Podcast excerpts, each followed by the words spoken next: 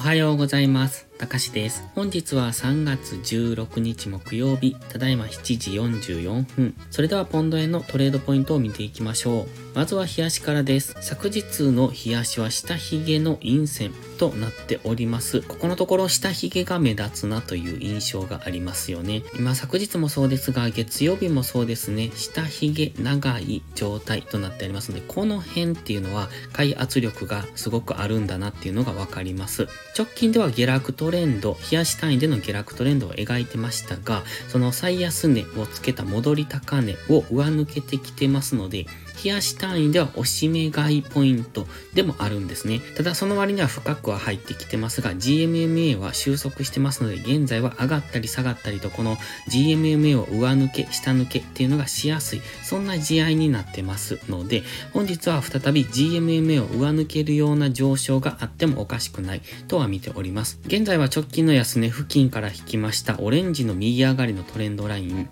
その辺まで昨日下げてきて、そこからの下髭での反発、となっておりますので、ただ、ストキャスティクスはデッドクロスしてますし、マックディも下落モメンタムを維持しておりますので、上がったところを売っていくというスタンスがやりやすいと思います。ただし、どこまで上昇してくるのかですね。冷やしの GMMA が収束しているので、結構大きく戻す可能性もありますので、164円ぐらい、この赤いライン、昨日の高値付近ですね。その辺まで再び戻してくる可能性もゼロではありませんので、そのくらいの上昇がある可能性も考えて戻り売りポイントを探していくのが良さそうです。では4時間足です。4時間足はオレンジの平行チャンネルの中で動いております。昨日はこのチャンネル上限からの下落となっております。そしてチャンネル下限まで少しタッチしておりませんので、もう一度下落して、このチャンネル下限ぐらいまでは来そうな、そんな雰囲気には見えます。ただし、今はストキャスティクス安値圏にありますので、一旦の上昇を待ちたいところ、そして4時間足の GMMA も収束した状態です。今ここから開いてくると考えるんですが、この GMMA が開くときなんですが、一度 GMMA 付近まで戻してくる可能性、そして GMMA にレジスタンスされて下落していくのであれば大きめの下落になると考えますが、今浅めの戻しから下落していった場合は、再び昨日安値ぐらいでのダブルボトムからの上昇になる可能性も考えておきたいですね。まずは一旦上昇を待つのがいいと思います。ただ、その上昇がどこまで来るかですが、先ほどの話では GMMA 付近まで、もしくはこのオレンジの平行チャンネルのセンターライン付近ですね。昨日一度そこまで上昇してから上髭で4時間足では返されておりますが、もう一度センターライン付近まで、もしくはセンターラインを超えてくるようですと、4時間足の GMMA 付近までの上昇を見ておくのがいいと思います。価格では162円ぐらいですね。そこまで上昇するかどうかっていうのは本日ちょっと怪しいので、一旦はセンターラインの161円台ぐらいというところを見ておくのが良さそうです。では1時間足です。1時間足にはフィボナッチリトレースメントを引いてます。昨日の高値から、えー、昨日の安値に引いたものになりますが、その38.2%付近まで一度戻してきております。ちょうどそこがオレンジの平行チャンネルのセンターライン付近になります。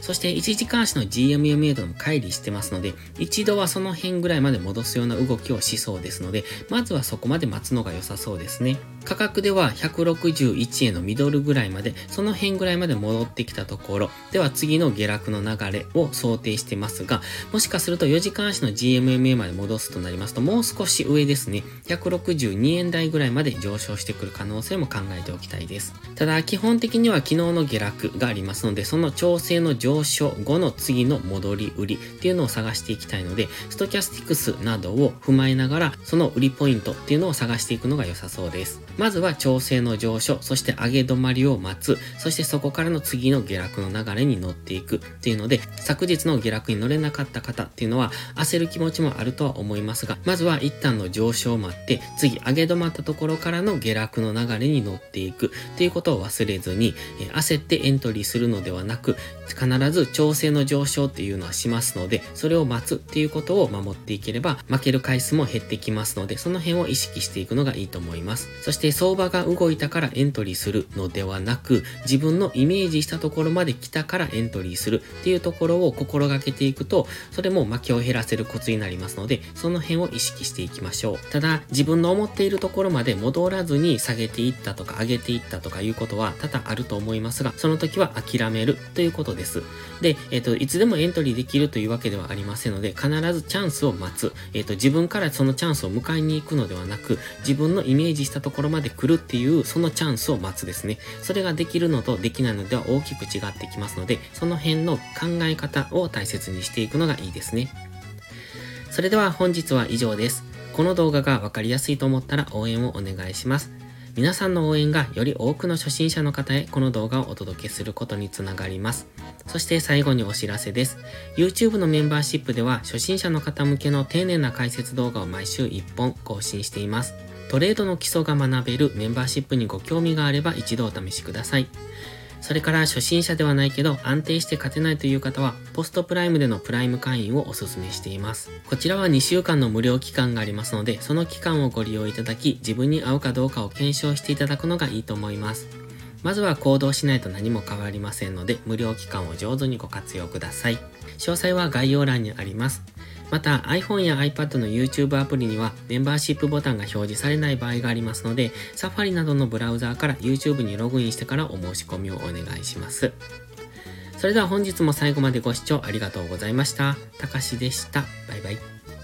インジケーターの使い方解説ブログを書きました。GMMA、ストキャスティクス、MacD の使い方について詳しく書いてます。まずは一度目を通してみてください。きっとスキルアップのお役に立てると思います。インジケーターは何気なく表示させるのではなく、理解して使いこなすことが大切です。また、インジケーターを使ったエントリー手法のテキスト販売を始めました。こちらは初心者から中級者向けですが、初心者の方向けの初級編もご用意しています。勝つための聖杯なんてありません。だからこそ地味にコツコツとスキルを積み上げていくものです。このテキストはそんな方のお力になれると信じています。せっかく FX を始めたのですから、明るい未来を夢見て頑張りましょう。